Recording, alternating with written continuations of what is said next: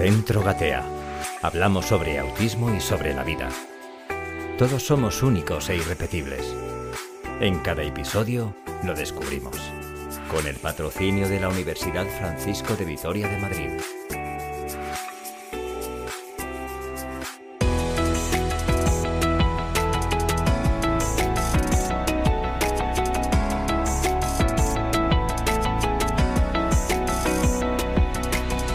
Saludos gatadores, gracias por acompañarnos otro programa más. Os invitamos a compartir este rato de formación y de información. Vamos a gatear. Pues sed bienvenidos todos, queridos amigos, oyentes del podcast y telespectadores en nuestro canal de YouTube. Es un placer ponernos delante de los micrófonos y de las cámaras otro jueves más para llevarlos todo ese mundo del autismo que tanto nos gusta y que tanto nos interesa y que tanto nos apasiona a Marta y a mí contároslo y llevároslo allí donde estéis. Así que muchas gracias por escucharnos y por vernos. Y también, como siempre, a cada inicio del programa damos las gracias y mandamos un fuerte abrazo y un fuerte saludo a nuestros amigos de la Universidad Francisco de Vitoria. Recibido un saludo enorme de Pablo Barone detrás de las cámaras, de Claudia García en las redes sociales, Marta Rodríguez a la coordinación y os habla un caballero, un servidor, Raúl Alonso. Marta Rodríguez, gerente fundadora de Gatea, buenas tardes, ¿qué tal estás? Hola Raúl, buenas tardes, otra vez aquí. ¿Cómo vamos pasando el invierno? Pues bien. ¿Eh? Entre, pues entre lluvia, frío, nieblas, niebles. poca nieve. Poca nieve. Tengo que, tenemos que ir a la sierra a, ver la nieve, pero como estamos todos el día enredados, si no es terapia, es, máster, no hay, no hay manera de coger, un fin de semana, de coger un fin de semana para ir a ver la nieve. pero bueno, como todo, el, el invierno tiene tiene su, su puntito. Aunque hoy tenemos una invitada que no conoce el invierno. Lo que es el invierno, sí, sí. Luego la presentaremos, la presentaremos. a mí me gusta yo. ¿Por qué vas tan abrigada? dice, porque es que mi país es siempre primavera. Es, tropical ella. Ella es. es medio tropical. Sí, sí, allí viven en la eterna primavera. Entonces, bueno, estos cambios de 40 grados y después menos 3 grados son para... así, así luego nos cogemos los constipados que nos hemos cogido durante este tiempo atrás, que ha habido una incidencia enorme de gripe A, de gripe normal, de COVID, pero bueno, hemos salido todos a flote. Sí, eso hay que, hay que inmunizarse.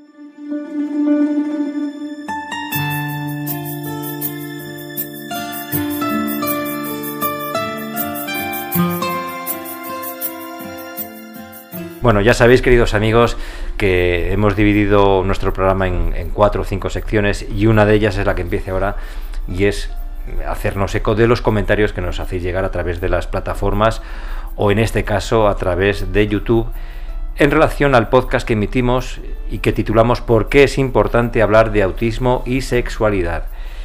Y nos eh, escribió Cecilia Morera y nos dijo, nos dijo esto, textualmente. Muy interesante este tema. Mi hija es TDAH y la psiquiatra sospecha de TEA. Y además ella es una niña trans. Muchas gracias por hablar de esto sin tabúes. Es muy necesario. Saludos desde Alemania. Marta, desde Alemania nos escriben, nos escuchan y, nos comentan sus, sí, la verdad es que cuando, cuando comentan su situación personal eh, a mí me da entre un poco pudor por conocer eh, su situación personal y después un poco la impotencia de, no sé cómo te puedo ayudar desde tan lejos y desde el desconocimiento. ¿no? Pero yo creo que con Carlos de la Cruz sí que aprendemos que, no solo hablando de sexualidad, sino en general, que tenemos que ser tolerantes con la diferencia, porque pues eso, como, como, como decía Carlos, eh, todos somos diferentes y entonces respetando la diferencia del otro, te respetas a ti mismo como, como un ser diferente A, a, los demás, ¿no? Y, y, bueno, pues, pues nada, deseando, la verdad es que a veces me dan ganas de decir, si vienes a Madrid, pasa a verme, yo a veces lo pongo cuando contesto, digo, si vienes a Madrid, pase a verme, que dice Meli, como vengan todos los que le vas diciendo que pasen a verte, tenemos que hacer que me ganas de conocer a esa madre y, y, infiero que es española, que no lo sé, me, imagino yo sola, se, me imagino. Se llama Cecilia Morera. tiene toda la pinta, tiene toda la pinta, mm, que vive allí, que venga aquí, que me encuentre cómo es su vida con su hija en, en, Alemania, no sé, que me cuente un poco su experiencia. Y bueno, ella misma está sospechando con 14 años que puede ser TEA. Se me encoge un poquito ahí el corazón porque son 14 años y en mi opinión esa adolescente ya, ya tenía que estar diagnosticada con las herramientas para desenvolverse en la vida con autoconocimiento y con el conocimiento del entorno de las dificultades que ella tiene. ¿no? Pues nada, eh, Cecilia, muchísimas gracias por ponernos En, ponerte en contacto con nosotros y a vosotros, queridos oyentes y queridos telespectadores, pues bueno, ya sabéis que podéis poneros en contactos, eh, como os hemos dicho muchas veces, a través de nuestras redes sociales, de nuestras plataformas de audio y a través de nuestro correo gateapodcast.gmail.com.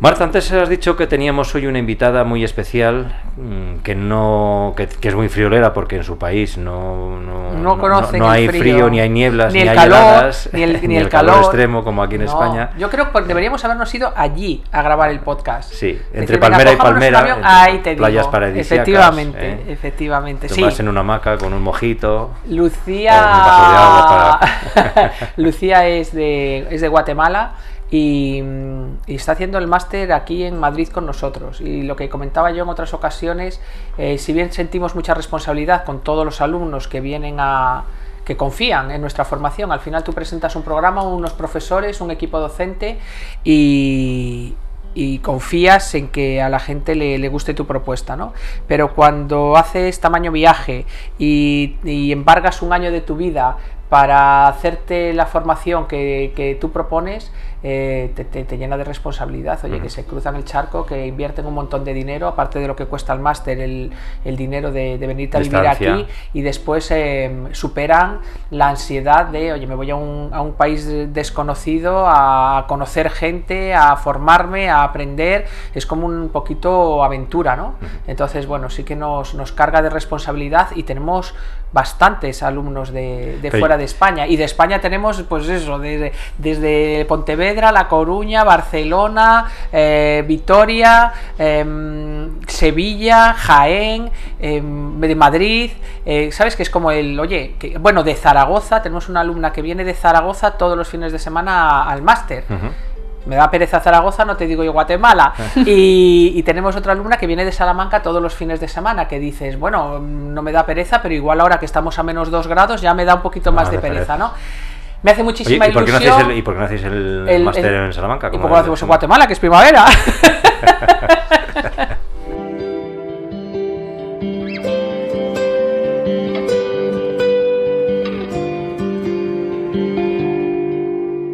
Bueno, Lucía, buenas tardes, bienvenida. Buenas tardes, muchas gracias por invitarme. Un placer recibirte aquí en los micrófonos de, Gatea. ¿Eh? ¿Qué tal estás? Muy bien, gracias. Hoy eh, estuvo más lindo el clima, hay sol, así que hoy lo estoy disfrutando mucho más que otros días. Ya, hace bueno, ya, habéis visto, queridos amigos, el acento que tiene de Guatemala. Un acento precioso. ¿De qué parte de Guatemala eres? De la ciudad de Guatemala, de, la, capital. de Guatemala, muy bien. ¿Qué tal por allí? ¿Bien? todo muy bien, me encanta. Un país precioso, me han dicho. Muy bonito, hay mucha flora, mucha fauna, hay muchísimos lugares por conocer también. Mm. Y, siendo un país tan precioso, además un país hermano, porque además eh, tenemos el mismo idioma, tenemos muchos lazos en común, las raíces vuestras son las nuestras y las nuestras son las vuestras. Eh, ¿Por qué te viniste aquí a España, a Madrid más concretamente? Me vine acá a España porque considero que las oportunidades de especialización y de educación son mucho mejores de las que puedo encontrar en, en mi país, específicamente en relación con el autismo. Eh, ¿Tú qué, carrera tienes? ¿Qué, profesión eres? ¿Qué, estudios tienes? Yo tengo una licenciatura en psicopedagogía clínica y tengo un bachelor en psicología general. También tengo un diplomado en trastornos del espectro del autismo. Tan joven y todo eso, ya tienes ese bagaje académico impresionante. Sí, tiene un buen currículum, sí. ¿Y por qué elegiste Gatea para hacer, porque estás haciendo las prácticas en Gatea? Y, el máster también. Así es, estoy cursando tanto el máster como las prácticas. La, la, verdad es que yo escogí Gatea porque investigué muchísimo, vi muchísimas universidades, muchísimos centros, pero considero que Gatea no, no solo tienen eh, la capacitación teórica de impartir los conocimientos, sino que también los, los, profesionales que dan los cursos tienen experiencia en el ámbito. entonces aprendo a través de la experiencia de ellos, que al final me resulta enriquecedor para mi práctica como psicopedagoga. Claro, es que a veces nosotros lo que sí que intentamos cuando seleccionamos al equipo docente, que llevan con nosotros un montón de años, es que sean personas que de lunes a viernes estén con personas con autismo. Que estén trabajando en el terreno. Es decir, a mí que me cuentas, a mí que me cuentas si tú no has visto una persona con autismo en tu vida. No, la idea es aprender de la experiencia de otro, o sea, de otro que ha cometido errores, que te cuente yo he hecho esto y esto no funciona con este chico, con este tipo de chicos o con este otro, y que si un chico con autismo tiene, bueno, y además viven cada día que no hay dos iguales, entonces cuando lo dices, lo dices con un convencimiento diferente. Y es que no os vais a encontrar dos iguales. Yo tengo 20 años de profesión y no me he encontrado con dos chicos iguales. Os tenéis que especializar, tenéis que aprender a evaluar, tenéis que hacer un programa de intervención por cada chico. Lo dicen con la vehemencia del que de lunes a viernes está trabajando, trabajando en esto, ya sea en 20.000 áreas, en, en, el área cognitiva, en la emocional, como psicólogo, como pedagogo, como psicopedagogo, como maestro, ¿no? Entonces los profes hablan de su experiencia y lo que dice Lucía, oye, yo quiero aprender de tu experiencia, lo que tú has hecho mal ya no lo quiero hacer mal yo. Si no estamos todo el rato aprendiendo a costa de ellos. Aquí es um, error, aprendizaje, error, aprendizaje, está claro. ¿Por qué te interesó el mundo del autismo? Pues la verdad es que yo, yo sabía que me quería enfocar en el autismo desde que estoy muy chiquita porque tengo familia que tiene autismo, entonces de ahí nace mi querer ayudar y devolverle a estas personas y poder crear una buena calidad de vida que al final es lo que se merecen, así como todos nosotros. ¿Qué tienes? ¿Algún familiar cercano, alguna persona cercana sí, tengo dos primos hermanos que tienen autismo. ¿Son hermanos ellos o no? No. No, no. O sea, también son primos hermanos. Son hijos de los hermanos de mi mamá. Eh, y, el, y, cómo se trata la educación o las terapias en Guatemala, en tu país, eh, el tema del autismo? ¿Hay, hay muchos avances? Eh, ¿Estáis empezando a rodar? Pues yo considero que no hay muchos avances. Sin embargo, los, los, avances a los que uno puede optar generalmente son de educación privada y no, no toda la gente tiene los recursos económicos ni la capacidad para acceder a, esa educación. En cuanto al, al, ámbito público, considero que aún falta muchísima información, capacitación de los profesionales para poder en serio ayudar a estas personas y las, las listas de espera en los centros de atención pública, hospitales, pueden durar hasta años. Sí. Es un poco la, la, historia de todos los países. O sea, tú hablas con.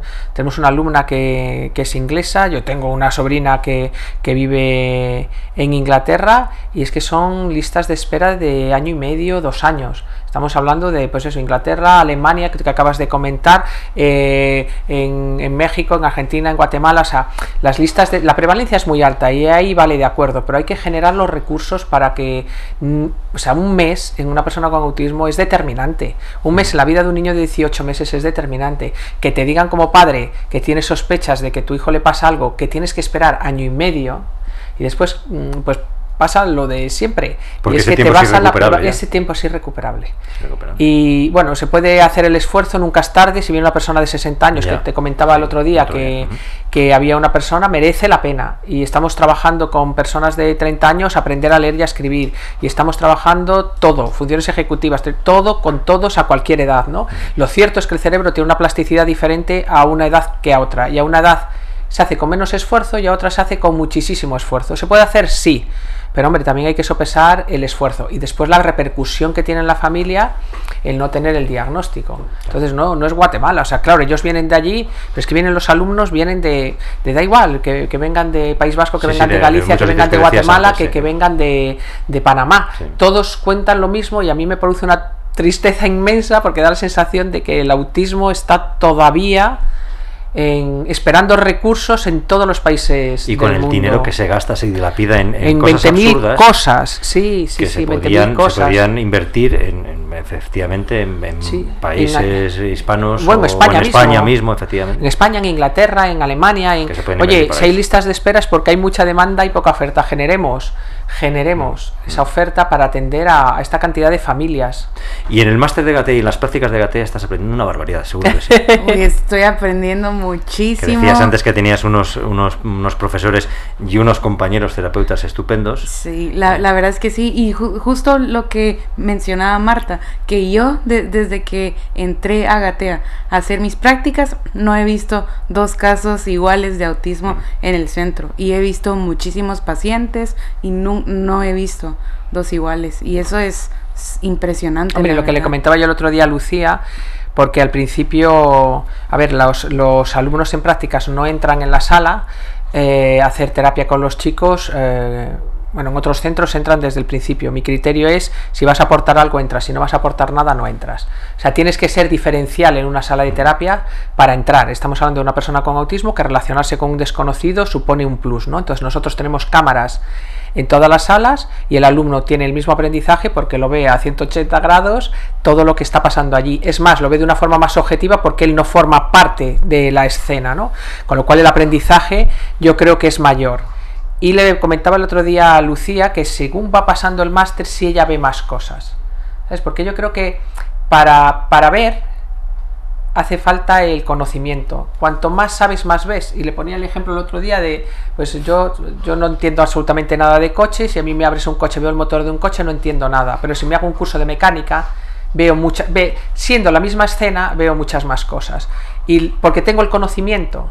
Entonces le preguntaba a ella que si nota, porque si no lo nota, yo tengo un problema muy gordo, si nota que según le vamos dando más formación, ella va viendo más cosas en las terapias a las que tiene a las que tiene acceso. Y me comentaba ella bueno no sé si por complacerme me comentaba ella que iba que iba viendo más. O sea veo por qué este chico hace esta cosa o hombre con, el currículum que tiene académico si no lo descubre ya que no lo descubra yo bueno pasa pero no pero también te pasa a ti. Desde que tienes información ves más cosas en los niños ves otro prisma tienes otro prisma de vida ves lo que antes no veías. Antes ves un niño con una rabieta y cuando tienes el conocimiento ves un niño con una alteración sensorial.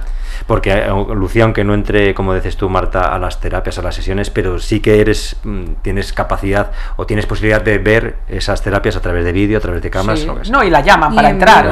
claro, porque ella ya sí que es diferencial. Ella a veces entra porque forma parte de la, de la terapia. Esa es la, la diferencia. El, yo cuando entro aporto. O sea, no soy un mueble. Entonces, a ella cuando la llaman le dice, Lucía, a la sala 3, que no sé qué tal, ella conoce perfectamente el chico, conoce el perfil del chico y lo que ella va a hacer es diferencial y en beneficio del chico. ¿Sabes? Que queremos beneficiar a todo el mundo, al alumno, pero, pero por supuesto prioritariamente a la persona con autismo, que es nuestra razón de ser, la de ella y la de Gatea. ¿Preparas terapias para los niños de Gatea? ¿Para tus compañeras eh, terapeutas ya? Aún no. Está ahí Ese es el siguiente paso que te debo de organizar una serie de, objetivos y ponerlos en marcha. Pero ese es el siguiente paso de las prácticas. Todos tienen que hacer un plan de intervención para, para, para, para algún chico. Tienen que hacer el, el, plan de objetivos y después de evaluarlos. Pero eso lleva tiempo, es complicado hacerlo. Se lo anticipamos, no le decimos cuál de todos los chicos que, que, que, que ve es el del que va a tener que hacerlo. Tú ya lo tienes claro, Marta, lo que va a hacer y a quién se lo va a hacer. Lo delego en Meli, pero el Meli es, por suerte, porque Meli es muy buena. Y Tendrá que ser la, decisión colegiada. Ella se queda más tranquila, dice, ¿lo va a decir Marta o Meli? Va a decidir Meli y dice, vale, fenomenal, porque Meli es muy buena.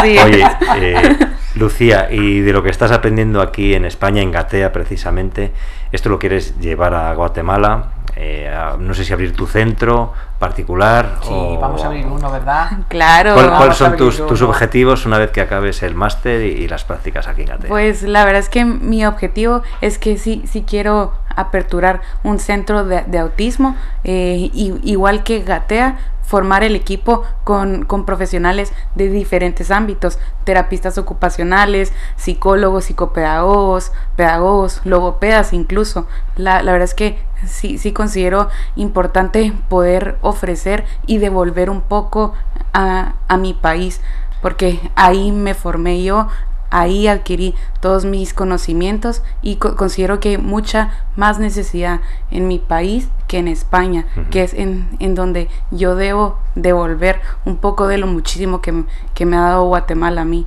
Así que la verdad es que sí, quiero ejercer, aperturar un centro, pero en mi país. Lo que te veo es que estás súper contenta y súper ilusionada. no por estar aquí en Gatea ni por estar en la radio, sino por, por lo ese, va a hacer y le vamos a ayudar a ese futuro y esa intención. Porque yo creo que, que merece la pena que, merece la pena el esfuerzo. La semillita de Gatea ya la tenemos puesta. Gatea por, el mundo. la, verdad es que sí, porque yo he, he visitado muchísimos centros de autismo en, en Guatemala, muchísimos con, de diferentes corrientes, pero ninguno me, me impactó tanto como Gatea. La, la verdad es que sí, como que sí plantaron una semilla que estoy segura que dará fruto. Oye, pues qué mejor final que, la entrevista con Lucía porque nos ha, nos ha, quedado niquelado, ¿eh? Sí, además una persona que dice que, que, le debe a su país, ¿sabes? Yo es que a mí eso me, me emociona. El, yo he recibido mucho de mi país, a mí me ha ido bien, eh, me voy fuera a formarme, pero le voy a devolver a mi país todo lo que, lo que he recibido. Yo creo que, que bueno, que, que, es una forma de pensar diferente y de ser diferente y que merece la pena apoyarla en, en el proyecto que, que, monte allí. Vamos, lo, lo, haremos, la apoyaremos en el proyecto que monte allí. Pues Lucía, muchísimas gracias por estar con nosotros, mucha suerte, mucho ánimo y sigue con, esa, con ese espíritu de seguir aprendiendo, avanzando. que es cautivadora, los, los, espectadores lo veréis que es cautivadora esa sonrisa. Muchísimas gracias. Gracias a ti, Lucía.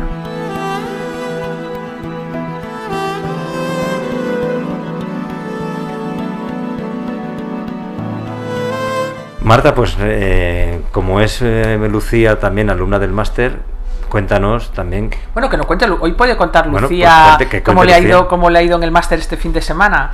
Eh, bueno, hicieron, hicisteis temas de comunicación, un montón de casos prácticos. Sí, la, la verdad es que lo que más me gusta del máster es que siempre mezclan teoría con práctica pero ¿Qué la, práctica hicisteis? No me acuerdo muy bien. ¿Qué práctica Tuvimos que hacer roleplay, trabajar eh, habilidades comunicativas, cómo desarrollarlas en, en, pacientes no verbales, en, pacientes verbales que tienen dificultad a nivel de lenguaje. La verdad es que siempre varía, pero sí, sí es un, un máster demandante que sí exige tiempo, de, dedicación y sobre todo responsabilidad porque sí, sí son muchas horas de estudio que se le dedica el fin de semana y entre semana.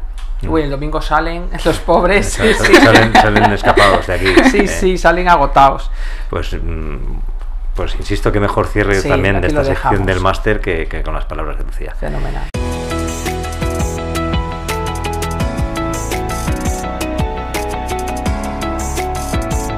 Marta Rodríguez, que como siempre ya sabes que es un placer estar contigo igualmente haciendo estos programas de radio tan maravillosos y además tan bien acompañados con gente tan maja ¿eh? la hermanos primos de, de, de, de, allí de Guatemala y de otro país que vendrá dentro de poco vendrá otra compañera vamos a ir trayéndonos poquito a poco para que nos vayan contando un poco y abrir, y abrir la mente y abrir la mente eh, Marta, que nos vemos la semana que viene. Un beso muy fuerte. Venga, hasta la semana que viene. Un beso enorme, Raúl.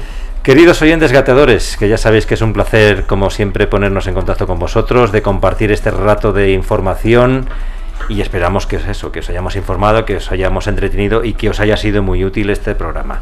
Recibido un saludo enorme. Os animamos a seguir gateando porque para caminar primero se tiene que gatear.